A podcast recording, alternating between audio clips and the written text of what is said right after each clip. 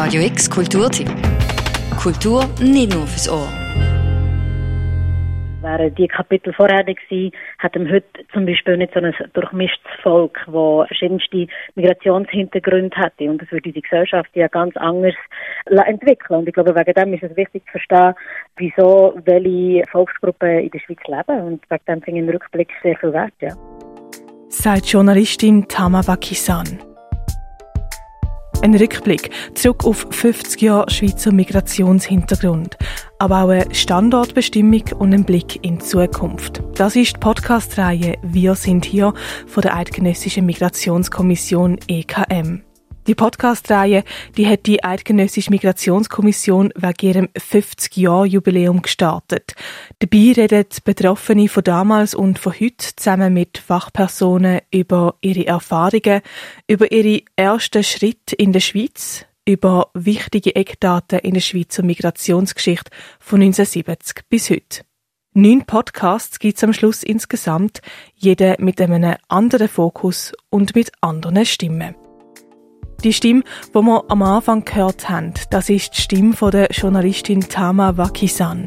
Sie selber ist in der Schweiz geboren. Ihre Eltern sind aber in den 80er Jahren von Sri Lanka in die Schweiz geflüchtet. Und genau um die 80er Jahre geht es in der Episode 2 von der Podcast-Reihe Wir sind hier. Um Asylsuchende aus außereuropäischen Staaten. In diesem Podcast erzählt unter anderem eben Tama Wakisan von den Erfahrungen, die ihre Eltern damals in der Schweiz gemacht haben und zeigt auch ihre eigene Perspektive, die Perspektive aus der zweiten Generation. Ich weiß einfach von verschiedenen Familien, die meine Familie unterstützt hat damals die sich ein bisschen für Amnesty International engagiert haben und das auch meinen Eltern geholfen haben, da zu bleiben. Also sie haben auch recht gute Beziehungen können aufbauen von sehr, sehr hilfsbereiten und herzlichen Menschen, die ähm, erkannt haben, dass es ja, Menschen sind, die geflüchtet sind und, und Hilfe brauchen zum Neustarten.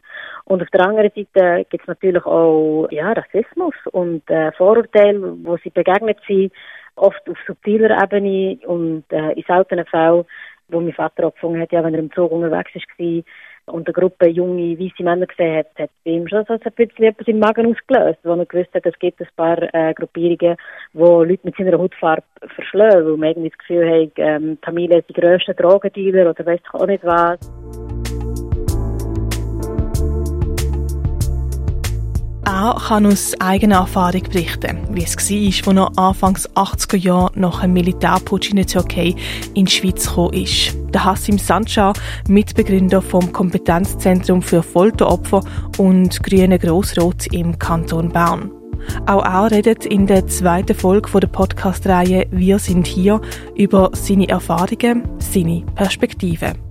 Klima in der Bevölkerung war äh, nicht viel anders als, als jetzt. Es gab Leute, die sich solidarisiert haben. Es gab Leute, die gegenüber offizieller Politik äh, kritisch waren. Es waren Leute, die gegen Flüchtlinge, Ausländer waren. Also die Situation in der Bevölkerung war äh, nicht, nicht viel anders, denke ich. Ein neues Phänomen sei für die Schweizerinnen und Schweizer in den 80er aber gewesen, dass Migrantinnen und Migranten politisiert waren, dass sie auf die Strasse gegangen sind und demonstriert haben, sagt Hassim Sanchar. Demonstriert gegen Entwicklungen in Ländern, wo es Diktaturen gegeben hat, aber auch gegen die Flüchtlingspolitik der Schweiz. Die Schweiz hatte Erfahrungen mit äh, Migrantinnen damals auch. Aber das waren andere Erfahrungen. Da kamen Arbeiter damals, die zum Teil eben ihre Arbeit machten und eher still waren, weil sie dachten, dass sie einmal zurückgehen wollten. Und dann kamen plötzlich politisierte Flüchtlinge, die dann Demo organisieren, auf die Straße gehen und versuchen, die Bevölkerung auf ihre Probleme aufmerksam machen. Und da war man natürlich schon ein bisschen so unsicher. Aber es war nicht unbedingt äh, nur negativ, sondern auch positive Wirkungen äh, auf die Bevölkerung. Sagt der Hassim Sanchar. Positive Wirkung, weil ein Teil der Bevölkerung sich mit den Demonstrierenden solidarisiert hat und auch gegenüber der eigenen Regierung kritisch war.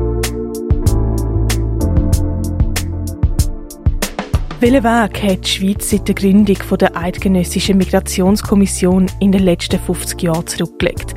Wer ist die Migrationsgesellschaft Schweiz und wie geht es in den nächsten Jahren weiter? Unter anderem diesen Fragen geht die Eidgenössische Migrationskommission anlässlich ihrem 50-Jahr-Jubiläum in ihrer Podcast-Reihe Wir sind hier nach. Dabei hörst du Stimmen von Fachpersonen und von Betroffenen, Stimmen wie die von Hassim Sancha und der Tama Wakisan. Das Gespräch, das sich für Tama Wakisan einerseits ein Rückblick war, aber nicht nur. Ein Gemeinschaftsgefühl, weil ich glaube, ähm, die bunte Gesellschaft, die wir in der Schweiz haben, ist äh, sehr wertvoll und ich bin froh, dass äh, die Schweiz Menschen aus verschiedensten Nationen damals wie heute auch aufgenommen hat und auch aufnimmt ähm, weil das für mich ein Zeichen von Menschlichkeit ist und für mich ähm, äh, eine grosse Stärke als Gesellschaft.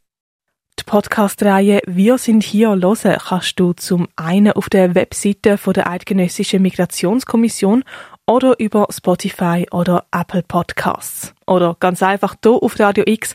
Auch wir strahlen die Podcast-Reihe aus. Die erste Folge die gibt's heute Abend am 6. und zwar mit einem Rückblick in die 70er Jahre mit Gastarbeitern, Überfremdungsinitiativen und den Widerstand dagegen. Für Radio X, die Claire Mikalev. Radio X Kulturtipp. Jeden Tag mehr. Kontrast.